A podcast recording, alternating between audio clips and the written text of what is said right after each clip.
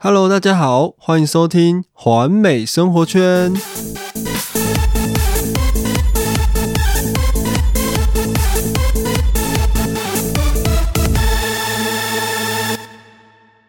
今天要跟大家聊聊台湾的医疗。在疫情的影响之下，台湾的医疗体系渐渐被世界所关注。但在这样优秀的体制之下，背后隐藏着什么样的问题呢？那今天就请我们的伙伴来跟我们聊聊看吧。哎，小杰，为什么你要戴口罩啊？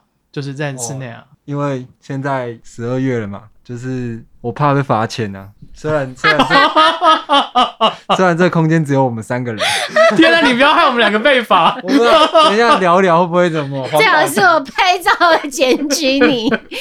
重点是现在有规定多少人以上？他他是说八大场所，你只要去八大场所，举凡医疗、娱乐、大众运输等等，都要戴佩戴口罩。你不佩戴口罩，就是要罚钱。这样。那那我们这里算娱乐对不对？所以要戴口罩喽。这算医疗吧？刚讲娱乐场所嘛，啊，包含你去游泳池，你也要戴口罩啊。游泳池哎，对啊，就是这什么鬼？他说你在水下面不用戴，但是你一上岸，你就要马上戴口罩。那请问你的口罩要放哪里呢？游泳池边，所以岸边你会看到哆瑞咪发嗦，而且花色不一样的。我觉得太恐怖了，拿错该怎么办？对呀，这样不是很恐怖吗？所以以后的那种泳衣上面都会有一个小小假链。天哪，你这个哇，你根本就是你根本就是那个生意人。不是生意人而已，根本就是那个发明家，有没有？家，因为错，现在开始开始融资，有要投资的，请拨一下电话，这样。应应观众要求，还是应环境而生的嗯发明，对不对？没有啊，那那你你啊，天哪，这样子讲起来又。又又透露年纪了。你们小时候幼稚园的时候没有别别针吗？就是在围兜兜上面，你们没有别毛巾吗？没有，我没有。我的妈呀！天哪，不要再暴露你年龄了。你们以前出门都不带卫生纸跟手帕吗？其实我有啦。你有吗？我我妈妈要帮我。所以你你也是还是用别的吗？没有别吧？你会别在身上？就是。长长的，然后别在胸口啊，是啊，Give me five。但是真的，但是我还是都用袖子擦。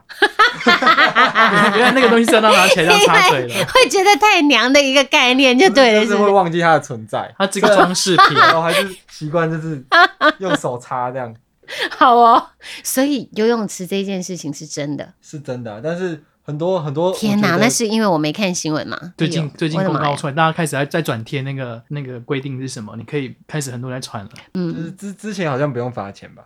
对，从这个月开始就十二月一号这件事情我知道，我知道八大场所，只是不是很确定的八大场所是什么？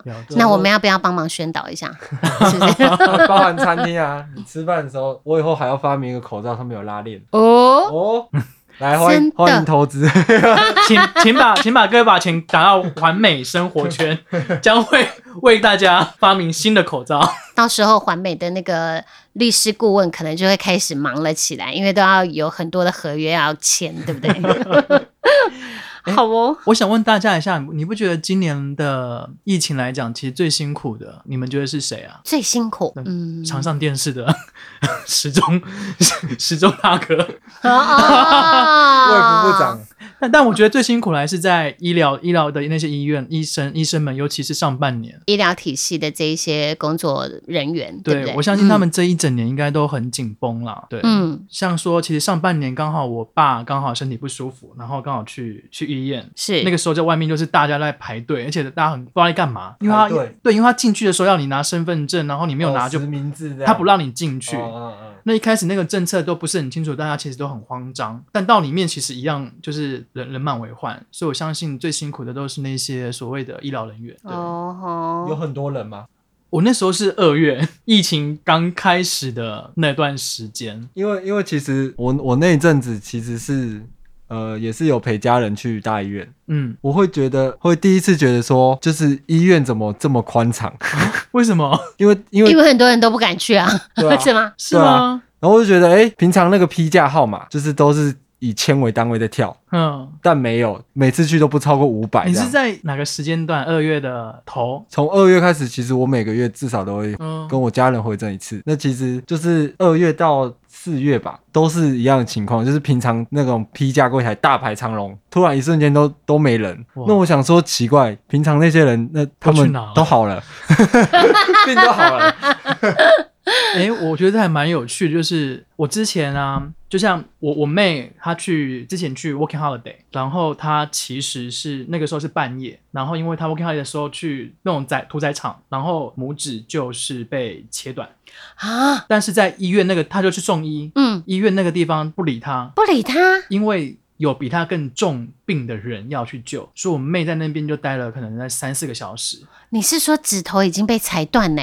就是，但是问题是可以接回去这样子，嗯，所以是他对医生来讲，他有更，所以他的手是被冰起来的概念吗？这这我不是很清楚，但但 但是概念就是说，其实在国外来讲啊，就是医疗来讲，他只给最重要的人去用。所谓最重要是，可能他已经。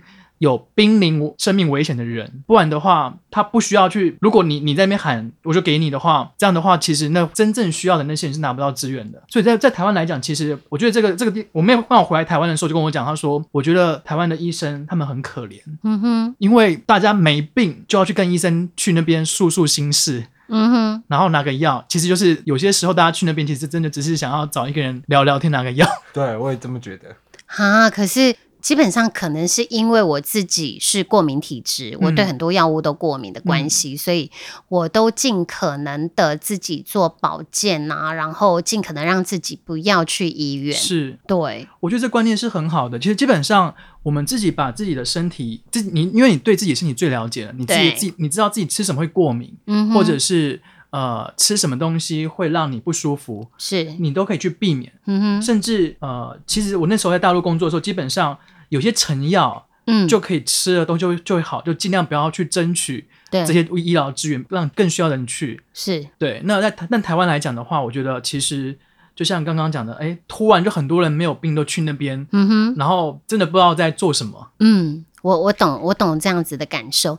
OK，那那我想问一下威尔森哦，你们那如果是你生病的时候，你会吃中药还是西药？我觉得会先吃西药。对不对？天哪，好难哦！好，想先交给你好了。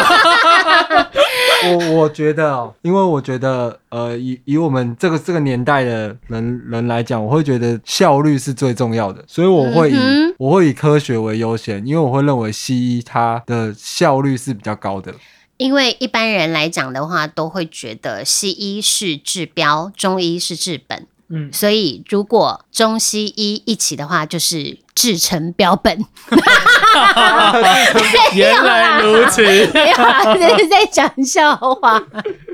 OK，你铺了这么久，原来这个问题是这样子，我懂，我懂。OK，不是不是，其实啊，我这几年啦，因为接触了身心灵的一些呃领域的东西之后啊，其实我真的非常非常的有感的是，我觉得。人活着真的要不断学习，嗯，因为其实疾病的东西啊，其实很多时候是要去追根究底的，嗯，但很多东西呢，你你看为什么会为什么刚刚这样子问下来，大家都会觉得好像是西医会比较呃直接的让大家容易去接受，其实就是因为大家觉得我那当下不舒服，我就是要得到缓解，那因为。西医的部分，它就是一些比较科学的东西嘛，所以比较一些科学的东西，它当然就是立马你哪里痛哪里不舒服，它就马上给你药下去，你就立立刻缓解。但实际上呢，我我自己的经验是，我自己也是一个很喜欢学习的人，所以我很喜欢中国传统的武术的东西，其中就有一项就是包括是医术，对对对对对，然后。医术的部分来讲的话，其实人体其实就是走十二经络。很不可思议的是，我在学习之后，你们很难想象，我是没有进出医院的机会。基本上，我觉得啦，就是当你有学习之后啊，因因为可能我我除了学习身心灵以外，我自己会去看一些，譬如说我手边我就会有那个呃哪里痛，我我会买这样子的书来看，嗯，我自己。就把它当做是一个宝剑，然后哪里痛哪里打哪里。自我疗愈，你选对职业了。其实最好天哪，好羡慕啊！以后也可以自己。不是，其实每一个人本身就就真的是有自我疗愈力，而且呃，我真的非常鼓励大家，如果可以的话，每个礼拜留一天，我觉得哪怕是给自己那个十分钟，你就是好好的让自己坐下来，闭上眼睛，好好的休息。其实你自己的身体会给你自己的回馈，你自己会知道你自己哪里不舒服。所以，所以我说，人真的是有自我疗愈力，真的在这一方面。但但我觉得这个东西对某些人来讲，可能太太奢侈嘛。对，所以我好奇，像说，呃，我们我们回到人本身这件事情，嗯，因为以前一个经验，就像是我奶奶她那个时候有病。嗯，那因为对某一个人、某一些人来讲，就是某一个医生在这个里面是权威，是。那在权威的当下，基本上大家都在抢这个权威的时间，嗯，但因为权威的时间是有限的嘛，所以变成是。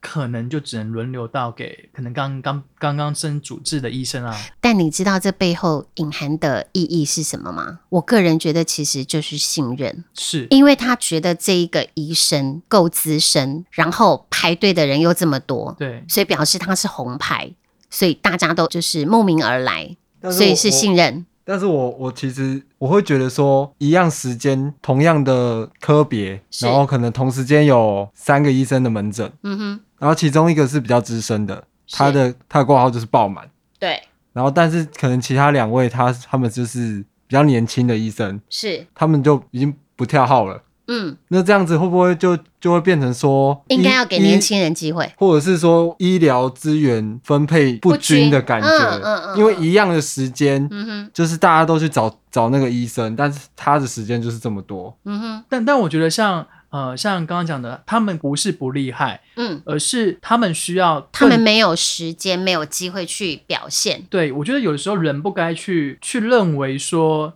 呃，我相信他的资深资历来讲，有他的一个背景存在。当然，但是呃，年轻人或者是经历比较之前的人来讲，他其实也是有所谓的有他能力在，只是大家可能对于像刚刚讲的信任不够。对，需要有机会，对不对？嗯，对。那这点我认同啊。对对对，嗯。所以我觉得有的时候大家不该是一昧一昧的追求所谓的呃名医这件事情。嗯，对，嗯。我认同，因为每个人也都是从不会到会，所以所有的事情都是需要学习，都是需要机会啊。我我是会觉得说，大家在去医院治疗以前，嗯，可以做一些，就是自己查一下资料，去了解说自己这样子初步的自我诊断的意思吗？就可以自我判断说，我这样子的就是病状严重性是排在哪里？那可以的话，就是不需要去追求就是名医这件事情，就是嗯，或或许年轻的医师跟你跟你的沟通上会比较没有代沟，也有可能，嗯，沟通上会更更利落，甚至有可能，甚至可能更有耐心一点。因为你想一下，如果一个名医他的时间非常非常的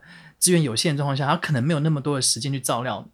嗯也没有办法有耐心去跟你沟通。嗯哼，但是如果我是比较年轻的话，我基本上可以更多时间去照照料你的心情。嗯哼，那还有一个地方想象一下，大家想象一下，因为在今年来讲，因为疫情关系，其实基本上在其他国家有发展所谓的呃 AI 治疗，也就是说，像你刚刚讲的，我可能把一些远距吗？呃，远远距它其实还是。真人去做帮你做判断，嗯，但其实目前有些科技是在说，因为像刚刚讲的，医生帮你问某一些诊断之后，去帮你判断某个病症，那基本上这个东西是 AI 人工智能就可以帮你做掉这件事情了。例如是说，就像我们想象一下，你说你的你你你只要跟我说你住你住哪里，你几岁，你是开车的人，你什么职业，我可能就可以猜出你是什么样个性的人，这种概念。那基本上我们把病。的一些特征值拉起来，例如说我有感冒、流鼻水，然后还有痰，痰是黄色的，那他可能就跟你说，哦，你是被感染，对，你就可能这个东西都判断出来之后，给你一个病征，你就你就是可以用这种东西就可以判断出来了，慢慢的可以把一些更好的资源给需要的人，嗯哼，对。我觉得像像刚刚讲的，前面刚刚那个呃，欧欧有讲了一个很重要的地方，就是我们对自己的身体是要先先有一个基本的认知，然后去自己判断说自己哪里有问题，是什么东西造成的。然后第二个的话，其实我觉得就像是有的时候看医生不是会是真的病好，而是先照顾好你自己的呃情况。对，然后第三个的话，我觉得是我们把不一定要抢一个非常稀有的资源，而是把。给其他的人有更好的机会去帮忙去去分担一些一些一些医疗的一些困境，这样子。对，明白。那今天的完美生活圈，我觉得应该就是跟大家讨论医疗，就是这个差不多了。所以在这边要呼吁大家，记得游泳的时候要戴口罩。好哦，谢谢啦。以上是今天的分享，希望大家听完之后都可以好好珍惜我们身边所拥有的医疗资源，并体谅辛苦工作的医疗医护人员。如果喜欢我们的话，记得订阅我们环美生活圈。按赞 FB 粉丝专业环美生态圈，有任何想法都欢迎留言，让我们知道哦。那我们就下次见喽，See you。